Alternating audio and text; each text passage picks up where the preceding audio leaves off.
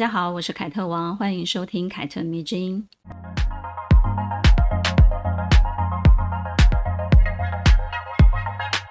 今天这一集的女主角是弗列达·卡罗，相信很多听众朋友应该都很喜欢她，还有她的自画像，嗯，应该都看过吧？她应该算是二十世纪初的女画家当中呢最知名的一位了，而且呢，因为风格强烈的穿着打扮呢，一度成为时尚界的偶像。说他的故事之前呢，我们先来谈谈我自己对艺术的感受好了。我小时候学过六七年的画。一直以来呢，都是很喜欢画画的女孩。国中的时候呢，被美术老师推荐去考美术推甄，曾经一度让我以念美术为目标哦。虽然我不是美术班的学生，但是那一年出去考试的学生当中呢，只有两位考上，其中一位就是我。但是由于念美术学校很花钱，然后家里又只有我妈妈一个人在赚钱，她要供我，还要供我两个妹妹上学。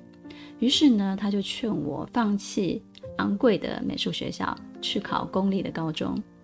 当母亲跟我说对不起啊，说她自己能力不足，无法帮助我实现我的梦想的时候，其实我也是很心疼她的。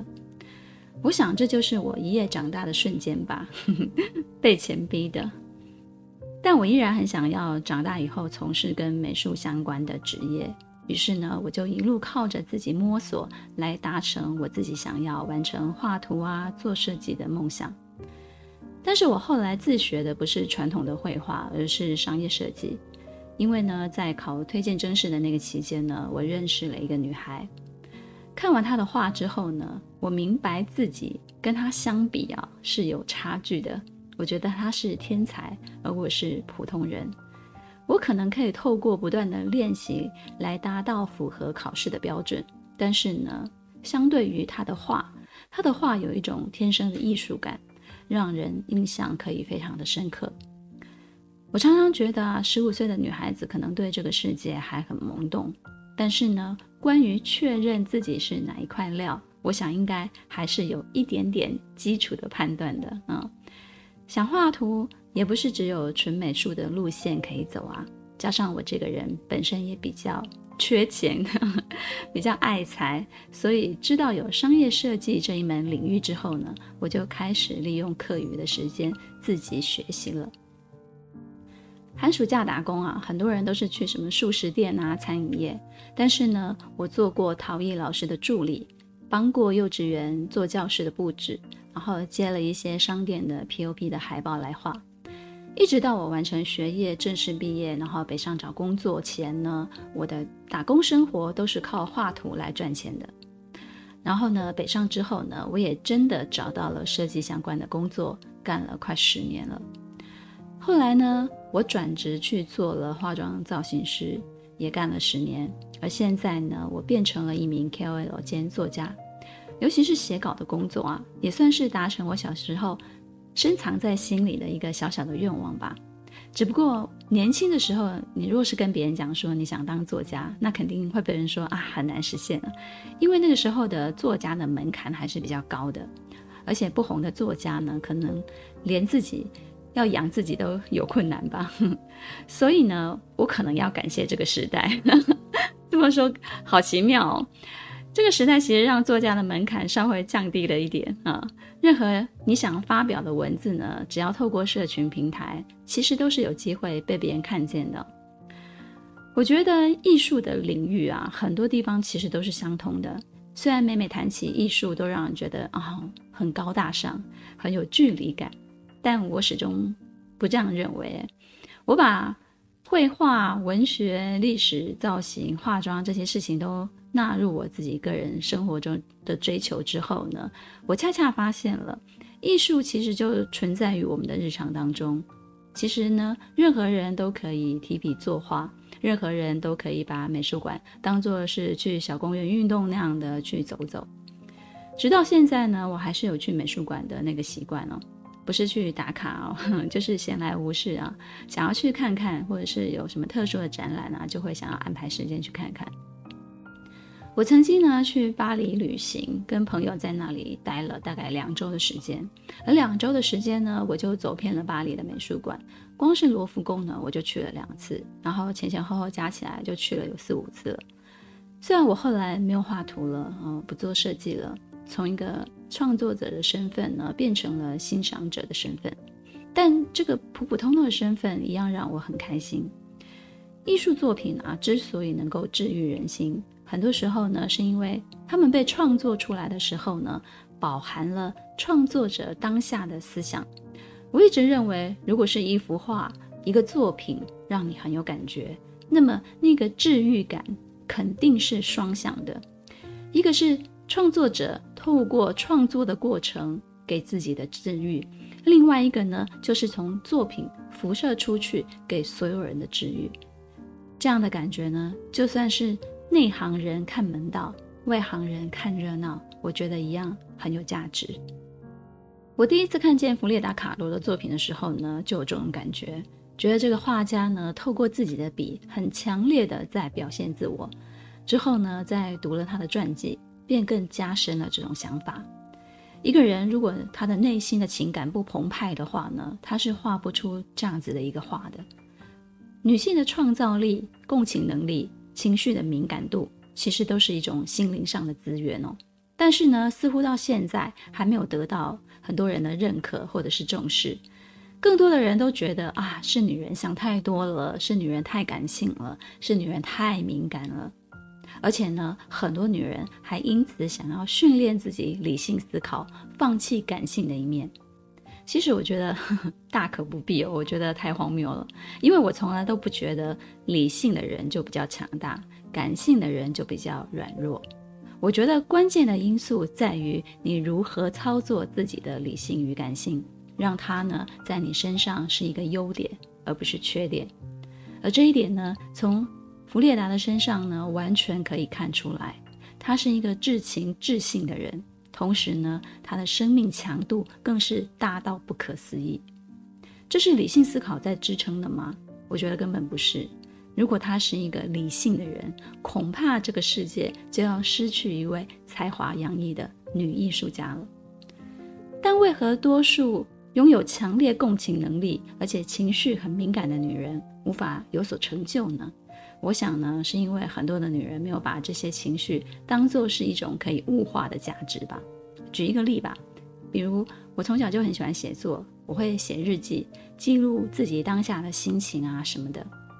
你把内心所想的真正透过文字表达出来，不管有没有发表，那都是将原本无形的情绪化作有形的具体的内容来呈现。我不仅可以透过这个方式治愈我自己的心情，而且呢，还可以拿来练习写文的技巧。历史上有很多很有名的女作家，几乎都是这样子抒发自己无处安放的情感的。如果你不会其他的表现形式，写字总是会的吧？如果你会其他的创作方式，比如说绘画啦、作曲啊、烹饪啊、舞蹈啊、哈、做手工艺啊、园艺啊，其实什么都好。把你自己内心强烈的情感透过这些外力来传达，这其实就是我们常听见的所谓的自我治愈。弗列达呢，则是利用绘画来抒发自己的情感，而这个开端呢，则是要从他个人的人生故事说起。他的人生故事呢，非常的曲折，而且富有传奇的色彩，这也是让后世的人不停地歌颂的地方。在墨西哥南部的科约阿坎街区，有一座通体都是蓝色的房子，四周呢安装着绿色栅栏的窗子，然后周围呢再涂有一个火热热的红色。这样的大红、大绿、大蓝的色彩的碰撞呢，在科约阿坎街区呢是非常醒目的。而每一天呢，这里都有全世界慕名而来的人们在门口排着长长的队伍，等待进去参观。这座蓝房子就是弗列达出生跟去世的地方。那时候的人们可能包括他自己，都不曾想过，在他死之后的半个世纪，她成为了墨西哥的标志，成为了墨西哥最知名而且最受欢迎的女人。在短短的四十七年的人生当中啊，弗列达在这座蓝房子里头度过了大部分的岁月。她死后呢，她的丈夫迪亚哥将蓝房子捐赠给了墨西哥的政府，于是呢，就成为了今天弗列达卡罗的博物馆。弗列达的父亲呢是德国裔的犹太人，他是一名摄影师。而母亲呢，则是一个混血儿，拥有了西班牙和墨西哥土著的血统。关于弗列达的故事啊，二零零二年有一部电影叫做《挥洒恋爱》啊，应该是大家最熟悉、最广为人知的一部传记电影。我相信看过这部电影的人呢，应该都会对她和她丈夫的那种爱情啊，跟婚姻留下非常深刻的印象。而我呢，则是对他的父亲特别的有好感。弗列达出生于一九零七年七月六号，是个巨蟹座。在他六岁的时候呢，他不幸患上了小儿麻痹症。康复了以后呢，他的右腿就变得比左腿更细，然后更短，走路就有点白卡啊，受到了同年龄的女孩子啊、男孩子啊很多的嘲笑。于是呢，弗列达就会裹上好几层很厚的袜子来掩饰自己那个畸形的腿。但是他这一位德裔犹太人的父亲啊，却经常的鼓励他。在他康复之后呢，就带着他玩拳击啊、摔跤、骑脚踏车这种男孩子在玩的游戏，而且呢，就给他讲自己童年也遭受到歧视的故事。他的父亲对他的爱跟耐心，帮助了他抵抗了他人的嘲笑。以及对抗了内心的寂寞。我经常想啊，原生家庭的爱或许只能存在于每一个人一生的某一个阶段，但是呢，真正对孩子付出爱跟关怀的父母呢，他们日后的爱呢，却能帮助后来长大成人的这个孩子啊，度过他人生当中无数个漫漫长夜。我觉得弗列达他旺盛的生命力，应该也是源自于他父亲曾经带给他的希望跟自信。中学时期呢，弗列达的成绩非常非常的优异哦。他的目标是念医学系，而且呢，当时的世界正流行共产主义这股风潮，然后这股风潮呢也吹向了墨西哥，让他关注起了身边的人事物。他有一个同校的小男友，叫做阿莱詹德罗，也是学校的风云人物。他们呢，聚在一起就会谈论马克思、政治、未来跟梦想。弗列达的身材呢，虽然非常的娇小，但是他的眼神是非常有光彩的，而且呢，还有他令人难忘的一字眉啊，小小的胡子，长相呢融合了柔弱跟坚毅。政治态度的倾向呢，让弗列达终身都是共产主义的支持者。这一点呢，也让她与后来的丈夫迪亚哥成为了彼此的灵魂伴侣。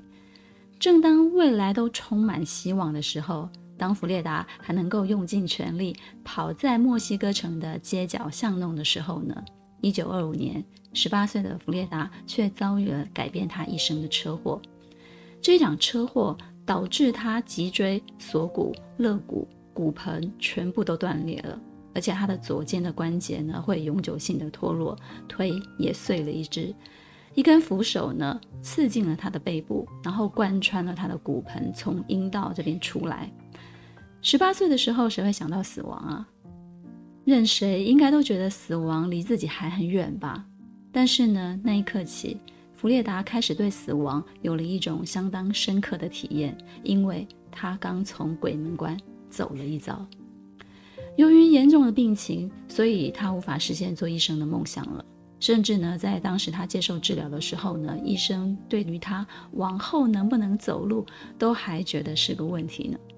躺在床上康复的期间呢，为了排解他在医疗下身心承受的那种巨大的痛苦跟压力，弗列达的父母就帮助他开始画图。他们为他订购了一个非常特殊的画架，然后让他可以躺着画画。他们还在他的床罩上面挂了一面镜子，这样子呢，他就能够对着镜子里头的自己画自画像了。而他人生的第一幅自画像呢，是用来挽回爱情的，因为他车祸卧床了嘛，他就失去了人生的目标。而且呢，他也有感于他好像即将要失去他最心爱的男孩了。于是呢，他就画了一幅自己的画像，想要送给他。画中的他呢，穿着酒红色的天鹅绒的上衣，细长的脖子，白皙而且优美。他的右手伸出来，像是渴望有人可以握住他。然而呢，他的背景却是深暗的海洋色的背景，衬托他此时的孤单。但是呢，这个男孩阿莱詹德罗最后还是离开了弗列达的生命。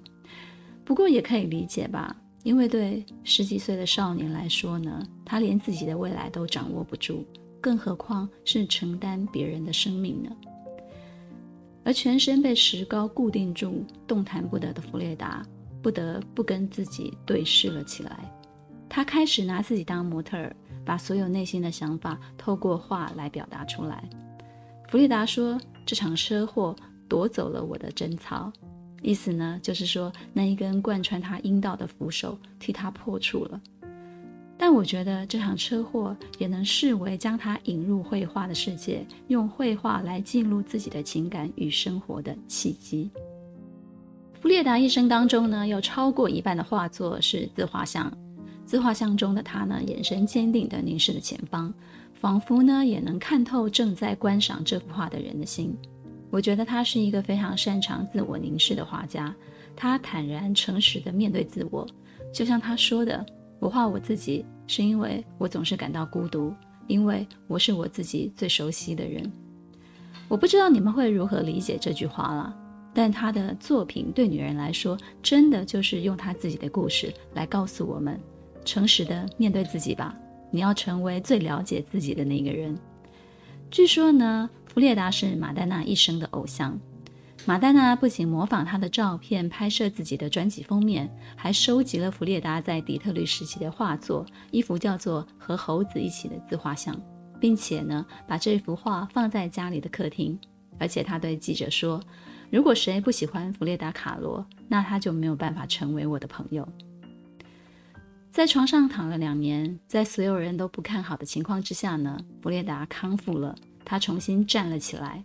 这个时候呢，另一个男人走进了弗列达的世界，这个男人是他一生创作的泉源，带给他的世界翻天覆地的改变，有甜美，有幸福，有忧郁，有悲伤，有背叛，还有纠结。他们相互理解，但是也互相伤害。这个男人就是墨西哥壁画大师迪亚哥·利弗拉，他比弗列达大了二十一岁，当时已经是名利双收的画家了。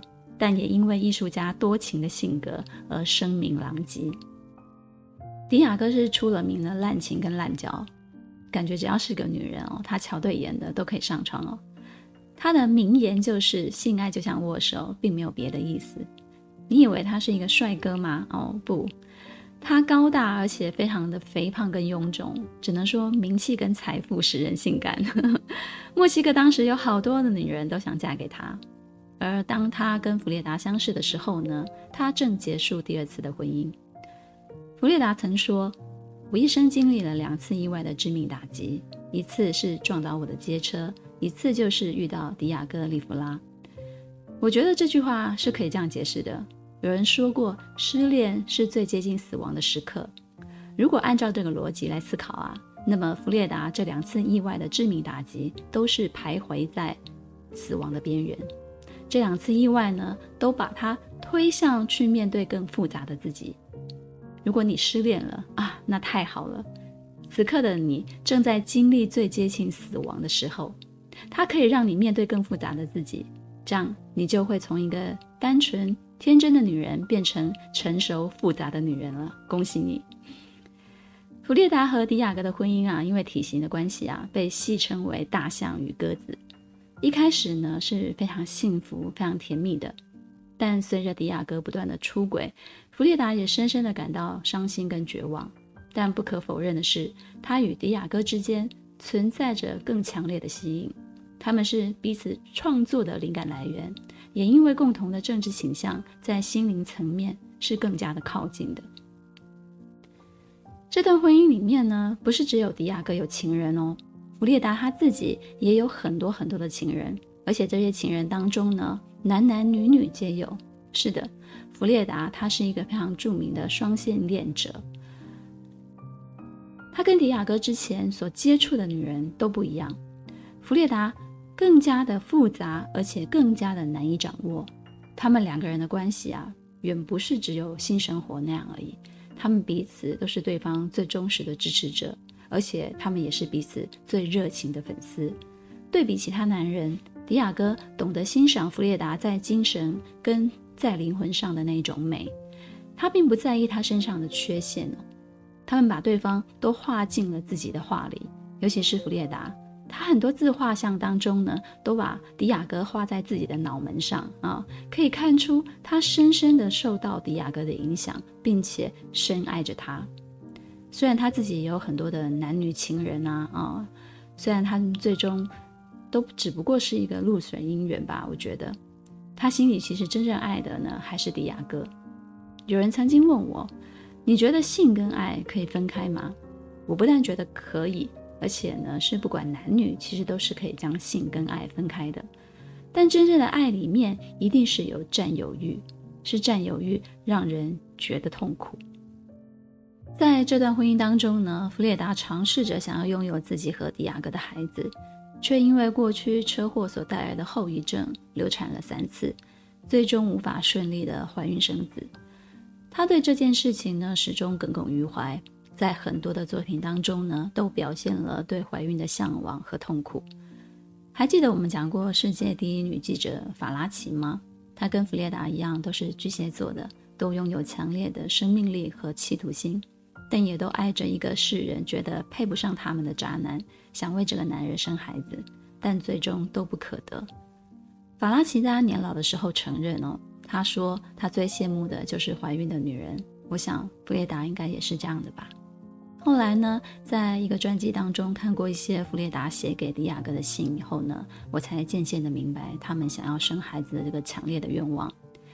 也许呢，他们内心都曾经因为这份爱情与婚姻太令他们伤心了，以至于感到太孤单了。他们希望世界上有一个与自己骨肉相连的人。而这个骨肉相连的人呢，可以代表一份永恒不变的陪伴。他们的婚姻呢，终究没有熬过情感中的背叛。在得知迪亚哥出轨自己的妹妹之后呢，他们就离婚了。弗列达将这段婚姻带给自己的内心伤害，借由一个社会案件画了出来。当时呢，有一个丈夫用刀刺死了自己的老婆，刺了二十几刀。然后法官就问他：“你为什么要这样做的时候呢？”他就很轻巧地回：“我只是插了几下而已啊。”于是呢，弗列达画下了这一幅很血腥的，只是插了几小下，并且呢，把这位丈夫的脸画成了迪亚哥的样子，暗示自己就像画面中满身血迹的女孩子一样，早已千疮百孔、满目疮痍了。而迪亚哥只不过就觉得。性爱只像握手一样，那样轻轻巧巧的。弗列达的观察特别的敏锐，对不对？而且他还非常的有幽默感，对不对？但这样的幽默感当中呢，却又让你不得不感到有一点点的哀伤哦。其实这段大象与鸽子的婚姻呢，除了激情之外呢，还有更深厚的羁绊在他们两个人之间。离婚不久之后呢，弗列达去了美国跟欧洲发展，但因为身边缺乏迪亚哥的陪伴，以至于让他始终觉得我自己好像不再是自己了。即使他作画的灵感来到了一生的最高点，也开始逐渐的小有名气，却开心不起来。他后来回到了墨西哥，而且身体健康开始每况愈下。不仅要穿特制的紧身胸衣来支撑自己的脊柱，也因为脚末梢的肌肉坏死而截断了一边的小腿。他后来呢，几乎只能躺在床上，并且呢，用吗啡来缓解身体上的痛苦。在他最糟糕的时候呢，迪亚哥回来了，他再一次的向弗列达求婚，并且自此陪伴在他身边，直到了一九五四年他去世。这样相爱相杀的两个人呢，后来被印在墨西哥五百币值的纸钞的正反面。他们都代表着墨西哥人强烈的艺术风格，也代表了一段传奇式的关系。还记得我们前面提到的，女性的创造力、共情能力、情绪敏感度，都是一种心灵的资源吗？我觉得这就是弗列达身上让我看到最强烈的东西。她把身体的病痛、苦难的遭遇、情爱的纠葛，通通都用自己的画笔释放了出来。她在人生最低潮的时候呢，依然是有追求的，追求她对艺术的一种向往，也借此面对真实的自己。她不会欺骗自己，我不爱迪亚哥；他也不会欺骗自己，他不需要孩子；他不会欺骗自己，在国外生活得很好；他也不会欺骗自己，他跟普通人一样。他告诉自己，他深爱迪亚哥，他想要孩子。他的身体支离破碎，跟普通人不一样。他想要回到热爱的祖国墨西哥，所以他终其一生都做着这些他热爱的事情，把墨西哥的服饰穿戴在他自己的身上。在人生最后的一段时光里面呢，弗列达的衣着成了对付疼痛和孤独的解药。即使在病得最重，哦。完全没有客人来访的时候呢，他还是穿得像要出去过节一样。弗列达说，他穿衣服已经超越了卖弄风情这个阶段。他想要将自己的伤疤和跛脚藏起来。他的服装既是他的面具，也是他的骨架，帮助他把自己从内部的痛苦中分离出来，无论是心灵上的还是肉体上的。在身心巨大的痛苦当中呢，他依然活得很有力量哦，而且呢，他非常的有幽默感，完全不是一个无聊的人，甚至呢，带有少女对自我的幻想，这些呢，通通都可以在他的自画像里面看见，有俏皮的，有感伤的，有好多好多的幻想的，他把自己画成了一只受伤的小鹿，啊、然后呢，他会戴着荆棘做的项链。耳环呢，是一节小小的手杖。有一件事情其实蛮有意思的哦。弗列达生前呢，从未说过他自己是一位女权主义者，但是后来很多人都把她视为女性主义的先锋。我想呢，这是因为她从来就不做迪亚哥背后的女人哦。她有自己的创作，还有自己的想法，也有自己的社交圈。她不仅画他感知到的真实的生活，也按照自己的意志去过日子。身体虽然是残缺的，但是从来都不依赖别人。很多的女人在情爱的世界里面也付出所有啊，也用尽全力啊。她们也挥洒着跟弗列达一样热烈的爱，但是他们挥洒了之后呢，被伤透了之后呢，就成为了一具一具的丧尸。没魂附体，亲像这个超人啊，失去了活下去的希望啊！但是呢，这些在弗列达的身上是看不见的。他可能也埋怨过上天给他一连串不幸的遭遇，但是他活着的方式从来就充满了浓浓的求生欲。弗列达的自画像其实就是看穿了自己的内心画出来的。我们现在的女人也凝视自己，但是。凝视的方向跟意境可能跟她完全不是同一回事哦。我们自拍，我们对着镜子照我们自己，但想的可能都是啊，我哪里好像还不够美？我哪里是不是有缺陷呢？是不是应该要调整一下啊？我们更在乎的是自己是否符合社会的审美标准，更在乎的是别人怎么看我。其实呢，更胜于我们是一个怎么样的人。什么才是真实的自己？关于这一点呢，其实蛮值得我们回头仔细的想想看的。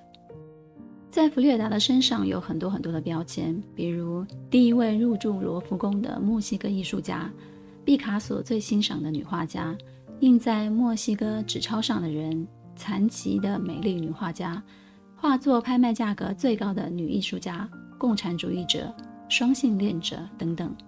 但是呢，她自己最想做的却是墨西哥里最放荡的女人啊！我们恭喜她，她好像真的也做到了。迪亚哥说：“我想从艺术家的角度去评论她，而不是从丈夫的角度。我钦佩她，他的作品讽刺而柔和，像钢铁一样的坚硬，像蝴蝶翅膀一样的自由，像微笑一样的动人，却也残忍的如同生活的苦难。我觉得这番话完全不是吹捧，而且呢，是迪亚哥从一个创作者的身份呢去看弗列达。我也经常想啊，一对情侣或者是夫妻，都要有除去爱人的视角看待对方，而且依然打从心底欣赏对方的那种感觉，否则这份爱。是很难长久的维持下去的。弗列达人生最后的一幅画叫做《生命万岁》，他画下了七个西瓜，代表他从完整到残缺的一生。也有人说，在墨西哥，西瓜是死亡日的象征。画作最前面的西瓜上面呢，有一行大字，写着西班牙语，叫做“生命万岁”。下面呢，则是他的名字、日期和死亡的执行点。因为这一幅画，于是呢，就有人曾经猜测弗列达可能是自杀，而不是因病去世的。但即使人生支离破碎，依然高喊“生命万岁”。我觉得这个就是弗列达。他说：“希望离世是快乐的，但我不愿意再来。”人生如果是一段旅程，我们常常听人家这样讲嘛。人生如果是一段旅程。那弗列达把这段旅程玩得淋漓尽致了，所以他没有任何的遗憾，也毫无眷恋。这个想法也正是我对自己人生的一个期许啊！无论你从上天那里拿到怎么样的一副牌，好牌、烂牌无所谓，全力以赴打好它，才能快快乐乐的离开牌桌啊。不知道大家喜欢今天的故事吗？希望你有事没事也能去美术馆走一走，看看展览呐，看看画作，跟自己对话对话。凯特蜜之音，咱们下次见。